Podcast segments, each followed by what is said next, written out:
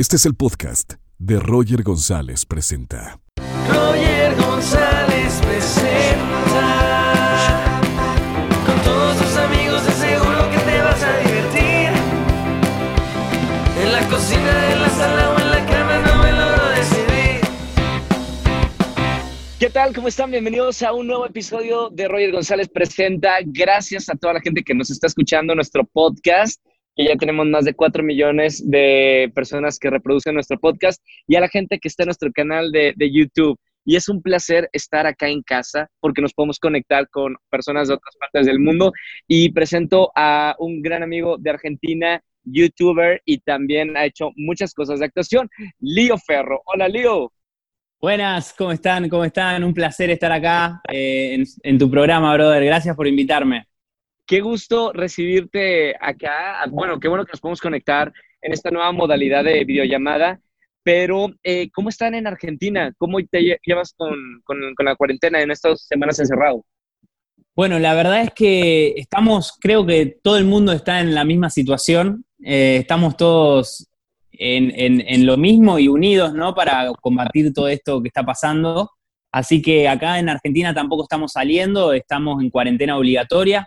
Justo en este momento está hablando el presidente que está extendiendo la cuarentena porque hoy supuestamente iba a decir qué pasaba, si, si se podía ya salir un poco, ¿no? Y acaba de decir que no, que no se puede salir, que, que tenemos que seguir adentro por unos días más, eh, hasta nuevo aviso, así que acaba de decir esto y bueno, vamos a seguir en casa. Argentina lo está haciendo muy bien en, en hacer la cuarentena obligatoria. Acá en México no es obligatorio, es una recomendación, pero pues está bueno que, el gobierno haya dicho forzosamente para parar esta enfermedad, quédense en casa. Yo creo que sí, el presidente Alberto, acá se llama Alberto Fer- Fernández el presidente y está actuando muy bien, está tomando las medidas necesarias y está, creo que está, está cuidando al pueblo de una manera muy responsable está actuando de una manera muy estricta, que es lo que se necesita, se necesita un presidente en, en momentos de caos como, como lo que está pasando en nuestro país y en todo el mundo. Eh, me parece una locura no hacer una cuarentena obligatoria. Me parece que todos los países tendrían que poner una cuarentena obligatoria, viendo el, caso que está pasando en, otros países, que, bueno, que les mando mi- mis bendiciones a, a, no sé, Italia, España, otros países donde, donde se convirtió en algo muy, como, muy, muy fuerte. Entonces Claro. me parece que para que no, no llegue a esa medida, todo, todos los, los- los ministerios de salud de cada país tendrían que tomar, la- tomar las medidas que está tomando Argentina eh, y otros países más que también lo están haciendo bien. Bien por Argentina. Oye, Lío, en este proyecto eh, entrevisto a, a gente que admiramos porque tienen historias de vida muy destacables, eh, motivadoras. Todos tenemos una historia. ¿Cuál es la tuya? ¿Cómo comienzas en, en todo el mundo digital? Bueno, yo soy de, de un, como de un pueblo, no sé si en México se dice de la misma manera, se dice pueb- pueblo, pueblito chiquito. ¿Cuántos millones, de, ¿Cuántos millones de personas tiene? Y yo te digo si es pueblo o no. No, yo vivía en un pueblo que tenía 15.000 habitantes. Es un pueblo, entonces. Es un pueblo.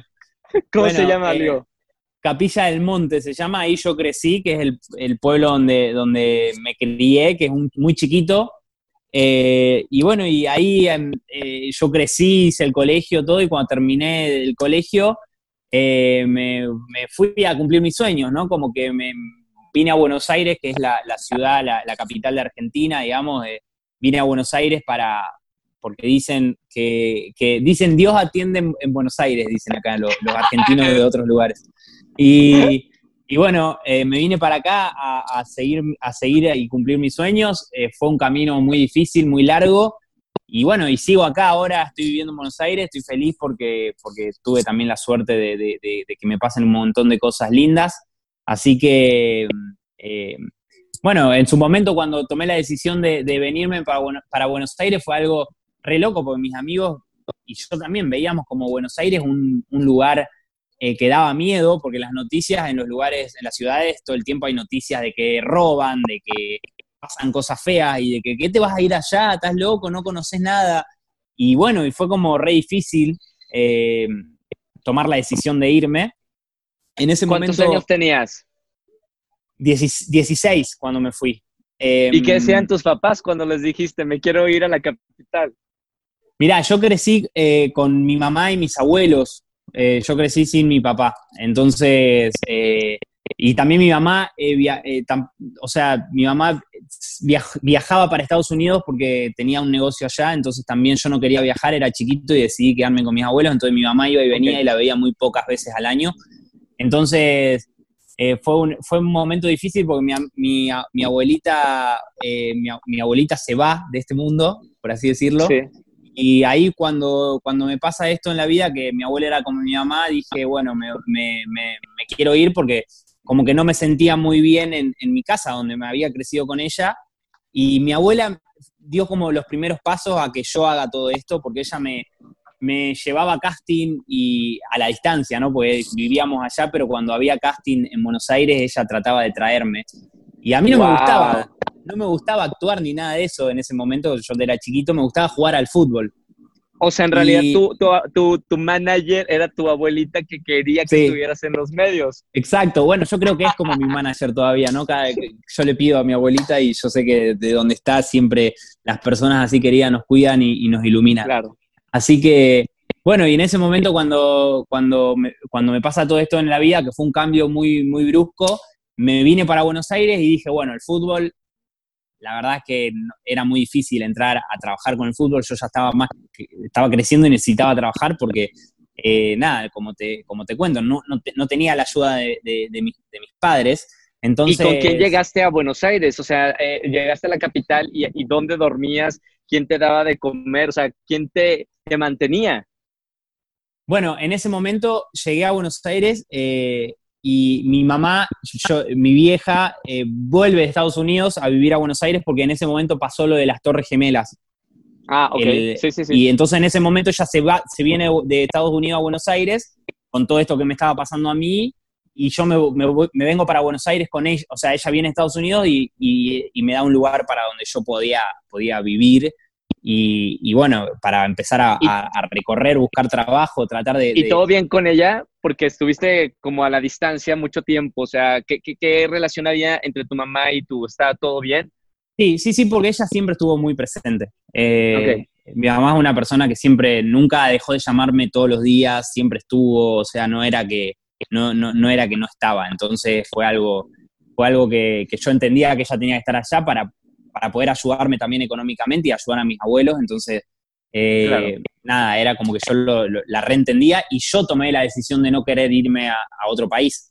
Eh, era chiquito, pero no me quería ir, quería quedarme en el pueblo con mis amigos, con mi fútbol, con mis cosas. Claro. Y bueno, y cuando pasa todo esto, yo me vengo para Buenos Aires, ella se viene y, y- y por suerte tenía un lugar para dormir y para estar y empecé a hacer casting, a buscar trabajo. Un amigo me ayudó, me acuerdo, eh, y, y- y me ayudó a buscar un trabajo como para, para tener algo de dinero para sobrevivir eh, y comprarme ropa y, poder, eh, nada, sobrevivir en una ciudad tan grande que también es, es muy caro era muy caro para mí vivir porque era, era otra, otra, es todo diferente, ¿no? En una ciudad. Es más Entonces- cara, claro. Claro, entonces nada, fue, fue re loco porque empezó mi camino eh, de una manera que yo tenía fe, eh, creo que fue lo que más me ayudó siempre. Y tuve muy, muy, mucha, muy, de hacer muchos castings y de, y de pasar por, por cosas que, que, bueno, que me decían, bueno, no, basta. O sea, no quedo, no, no me llaman, no, no me sale. Y Eran casi bueno, de, de actuación. O sea, Para, para entrar como actor. Sí, de actuación y, y bueno, y no, no, nada, fue, fue, fue un camino difícil, pero siempre yo como que seguía, ¿viste? Seguía como con mis sueños hasta que también eh, conocí YouTube y me abrí mi canal de YouTube y, y yo me abrí Instagram en el 2012, que, que ahí dice 2012 me abrí Instagram, que nadie entendía, lo- mis amigos me decían, ¿qué haces con eso? Y yo les ¿Cómo llegaste a era- Instagram? O sea, ¿de dónde sacaste de esa red social y entraste a Instagram? Eh, bueno, porque siempre me gustaron las redes y cuando llega a Instagram, que era de Facebook, yo siempre, yo era, en su momento usaba Fotolog, o sea, Uy, sí, sí, sí, yo también tenía. entonces como cuando viste que estabas ahí pendiente de lo que estaba pasando, entonces cuando estaba Facebook y Facebook te recomendaba Instagram, entonces dije, a ver, y entré a Instagram y empecé como a, a investigar cómo era todo, y empecé a hacer videos ahí como actuando. Sí. Y de ahí me abrí mi canal de YouTube también, actuando. Entonces ahí empecé como en las redes, eh, que fue, eso fue en el 2011, terminando el 2011. Y fue re loco porque yo me acuerdo cómo, cómo la gente no entendía lo que yo estaba haciendo. Y hoy, eh, después de dos o tres años, era como que era todo, todo, todos hacían eso. Entonces yo decía, Claro. wow, cómo, cómo, no sé, como que tuve esa intuición de hacerlo. Y capaz en Argentina, digo, por lo menos, no, no, no, no estaba como la onda todavía para, ¿Cómo, cómo eran tus primeros videos de, de YouTube? ¿Te acuerdas? Uf, eran re graciosos, eran re graciosos. Eh, bueno, primero eh, yo empecé como las situaciones de, de contar un poco mi vida, hacer el 50 cosas sobre mí, y después me gustaban los sketches, actuar, como actuar y hacer guiones graciosos. Así que eh, eh, empecé de esa manera y en Instagram hacía videos donde hacía los sketches también y actuaba en, en- eran, me acuerdo que en Instagram eran 7 segundos en ese Sí, momento. sí, sí, sí, sí. Era como Vine, tenía, eran como hacer Vines. Y ahora, ¿cómo, cómo fue la evolución de, de- de YouTube? Porque ahora eres de los youtubers pues, más conocidos de, de Argentina. ¿De cuándo, ¿Cuánto tiempo pasó para tener 100 mil? Y de 100 mil a eh, ya miles y, y millón. Yo creo que ni, no, no me di cuenta, como fue todo tan rápido que no te das cuenta, ¿viste? Fue algo que, me acuerdo que también con Soy Luna, con la serie de Disney, eh, cuando empezó la serie yo ya tenía mi canal, tenía videos, tenía Sí, claro. contenido, y todo eso se potenció, empezaron a subir los números y yo no entendía nada, o sea, en, en, en 15 días tuve un millón de seguidores en Instagram, en 15 días. O sea, fue algo, ¡Wow! Oh, claro, fue claro. algo que, que yo no entendí, nadie entendía. O sea, no, no, no- yo con el elenco no entendíamos lo que estaba pasando. Eh, y yo, lo que, me, lo que me pasó a mí, que se potenció mi contenido, que yo ya tenía contenido. Entonces, como que la gente entraba y me miraba el contenido que yo iba subiendo, que ya había subido. Entonces, como que se potenció mucho más también. Eh, y bueno, y fue en 15 días, tenía un millón de seguidores en Instagram y creo que eran como medio millón en YouTube. Y ahí yo me- encima estaba re, empecé a activarme un montón y fue como todo, creció todo muy rápido. Ah, Para muchos chicos es un sueño poder hacer un, un, este proyecto en Nickelodeon o en Disney eh, Channel. Eh, lo cuentas muy, muy fácil. ¿Cómo fue audicionar para Soy Luna y cómo fue que quedaste en, en Disney Channel?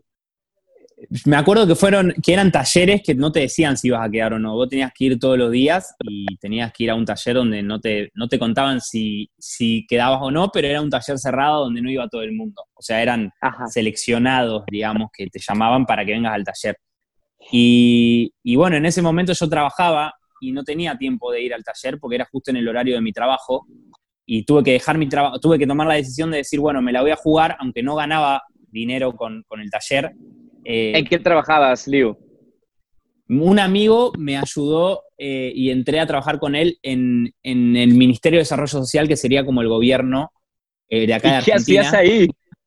Y, ahí era como, eh, nada, era como, no sé, ayudaba a hacer de todo un poco, por así decirlo, a mi amigo.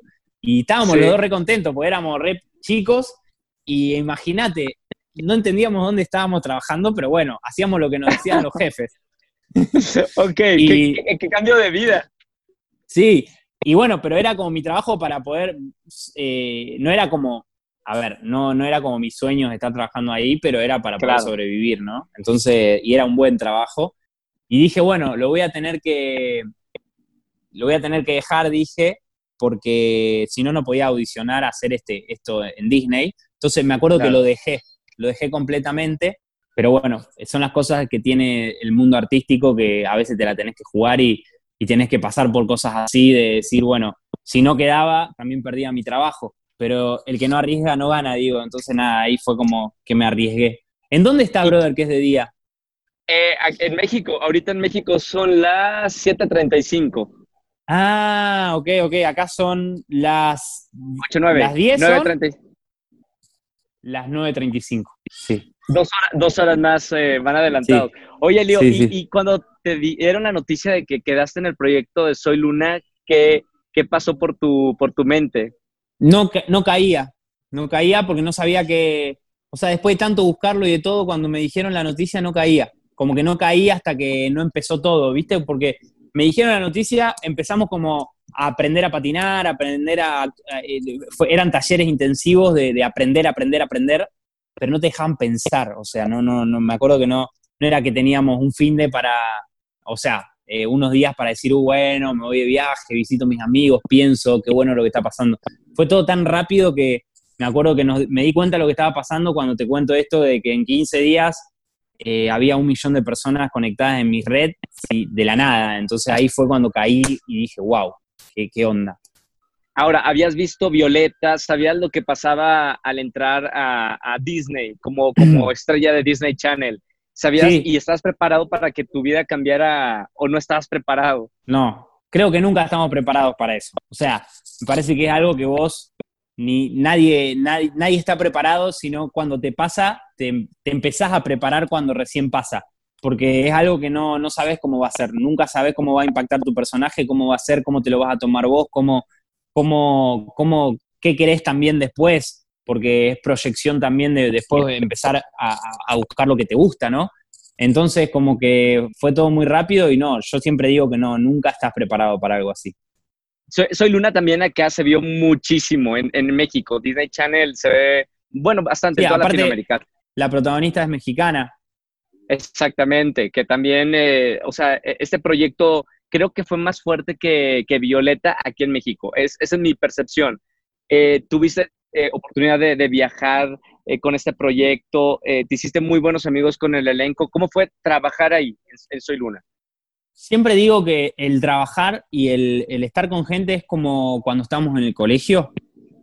Fue muy parecido al el armar el elenco, a conocer gente nueva, como cuando estás en el colegio y entras al, curso y hay gente nueva y te empezás a hacer amigos y empezás a, relacionarte y después tenés que convivir durante todo el año con esas personas entonces en el cual eh, hay ya éramos como familia, entonces con, tu hermano eh, la pasás bien, pero también discutís, también te peleás, también tenés tus, tus idas y vueltas, entonces como que eh, teníamos momentos y días, como cualquier comunidad, por así decirlo, ¿no? Entonces, ¿Quiénes, eran tus mejores amigos en, el proyecto, en la serie? Yo tenía muchas escenas con Michael Ronda, que también es mexicano. tenía muchas escenas con él que éramos amigos en, la, novela, éramos muy amigos, entonces con él, me llevaba bien con él y Gastón Vieto, que, eran como mis amigos de, las escenas. Y después con todos los chicos, siempre los chicos eran como los que nos llevábamos bastante mejor, ¿no? Como que ese amigo de que jugamos al fútbol, vamos a hacer esto, vamos a hacer lo otro, eh, teníamos esa relación. Yo digo que con las, que las chicas sí tenían un poco más de, roces, porque viste que, bueno, eh, es normal también son niñas. es, normal un poco eso, aparte el, cambio de edad, eran, éramos todos diferentes edades, entonces como que, eh, nada, eh, fue una experiencia linda porque aprendí mucho. Después de Soy Luna, ¿qué proyectos vinieron para ti? Sin hablar del proyecto de la familia, que ese proyecto lo quiero tocar más adelante. Después de Soy Luna, em, ahí en Soy Luna conocí la música, que en este momento una de mis pasiones es, la música. Y bueno, me, eh, fue, fue, algo que, que, conocí ahí porque yo no, no, era músico y empecé a aprender y, todavía me sigo, sigo como, como, aprendiendo profesionalmente música en el sentido de canto, guitarra, eh, composición. Estoy aprendiendo mucho y me encanta y estoy haciendo mis canciones. Bueno, ahora estamos acá en Argentina sonando en, los 40 principales, que es la radio más escuchada. Estamos sonando con mi, nueva, con mi nuevo sencillo, que se llama Sirena, estamos sonando en la, radio, en Colombia también estamos sonando en todas las radios, eh, así que estoy muy contento con, todo este, este como viaje que, tiene la, esto nuevo que es la música. ¿Te gustaría quedarte en, ese, en ese trayecto de la música o te gustaría seguir haciendo más cosas de actuación? Mira, yo creo que, que, el actuar, amo actuar porque es lo que, con lo que empecé y, con lo, y lo que conocí primero, entonces como que es como, como esa cosa hermosa que, tiene el actuar, me encanta. Pero también me gusta, estoy como con, esto de la música que me encanta, y yo creo que va de la mano actuar y la música van de la mano, entonces como que en mis videoclips actúo y también canto, entonces como que van de la mano, pero me encantaría volver a actuar y estar en un proyecto actuando, me encantaría. Ahora, proyecto de la familia, antes de, terminar la, plática. ya eres papá, este, ¿qué, qué sientes de, de- de tener ya una familia? Eh, ser papá te cambia la vida, o sea, te cambia ¿Por tu cabeza un montón, que como que, que empezás a, a- a no ser el protagonista vos de tu vida. Es como que yo lo cuento de esa manera, como que hasta, hasta que llegó mi hija, eh, el protagonista de mi vida era yo, y Sí. hoy, hoy cuando lo que me pasa a mí eh, es que, que ella es la protagonista de mi vida, entonces como que te levantás pensando ya en, en- en- en ella y, y es algo hermoso, es algo, algo hermoso lo que se siente y lo que te pasa, que creo que no lo, no lo sentís hasta no, no vivirlo. Claro, ¿pensabas ser papá eh, tan joven? No, o sea, no, n- ok. Y ahora No que eres pensaba. papá joven, eh, eh, ¿tiene be- beneficios? ¿Qué beneficios le ves de, de ser papá joven? O sea, que tu, tu, tu hija cuando tenga seis años va a tener su papá rockero, o sea, van a ser como creo muy que- amigos. Creo que, que eso es hermoso porque voy a poder disfrutar eh, eh, momentos con ella como diferente a, a que si sería un papá un poco más grande. Entonces, Claro. como que ya, eh, ya hoy disfruto de otra manera todo. Como que tengo más paciencia, ¿no? Dicen que cuando te vas poniendo más grande perdés un poco más la paciencia. Entonces, Sí, como sí. que eh, te lleva mucha, tenés que tener mucha paciencia para todo esto de, de- de la paternidad. Entonces, creo que es algo re lindo ser papá joven porque tenés paciencia, tenés más energía, tenés, tenés eh, esa cosa de que entendés un poco más eh, a, a- a lo, que, lo que ella necesita. Capaz que si sos más grande y ya tenés una empresa y ya tenés que pensar mucho en trabajo y en esto y en lo otro, eh, Claro. lo tomás de otra manera. Así que nada, la verdad que, que- que me, gusta mucho todo lo que estoy viviendo. Felicidades, hermano. Oye, Gracias, eh, y, y ahora que estamos encerrados, yo esto se lo he preguntado en este nuevo formato del programa a, a todos los invitados. Creo que es un momento de reflexión porque estamos encerrados, no, no estamos con el ritmo de trabajo que, estamos acostumbrados. ¿Qué te ha dejado este, este virus y esta situación de estar encerrado en casa y, de no tener más que tu familia y, y tu, tu lugar, tu casa? Yo creo que, que, bueno, lo, lo- más lindo de todo esto, sacando lo bueno, es que te ayuda a aprender a valorar. Eh, el valorar cada rincón de mi, de mi hogar o cada rincón de cada hogar, ¿no? Como que empe- empezás a valorar cosas que antes no, no la valorabas porque estabas como todo el tiempo pensando y estando a full en el trabajo, en todas las cosas.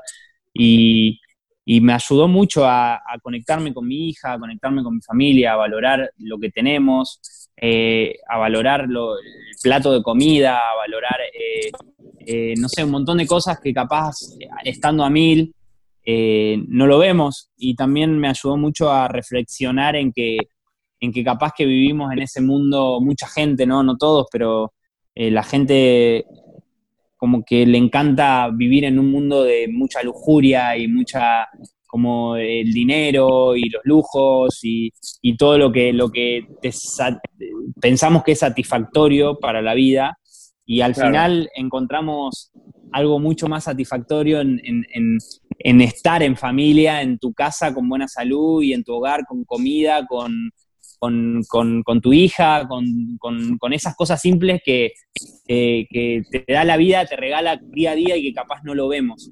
Entonces me parece que, que eso me, me- me- ayudó un montón a, a pensar un montón de cosas, así que eh, yo creo que no solo a mí, le debe haber pasado a mucha gente que está en su casa que capaz vivís a mil, vivís a- yo creo que es algo que el universo nos está mandando y nos está diciendo, hey, paren un poco, frenemos un poco, eh, frenen un poco todo, eh, que la energía estaba tan, disper- tan dispersa en cosas que no son, eh, no son tan importantes y a veces nosotros Claro. pensamos que las cosas importantes eh, son, son las cosas que al final no son tan importantes.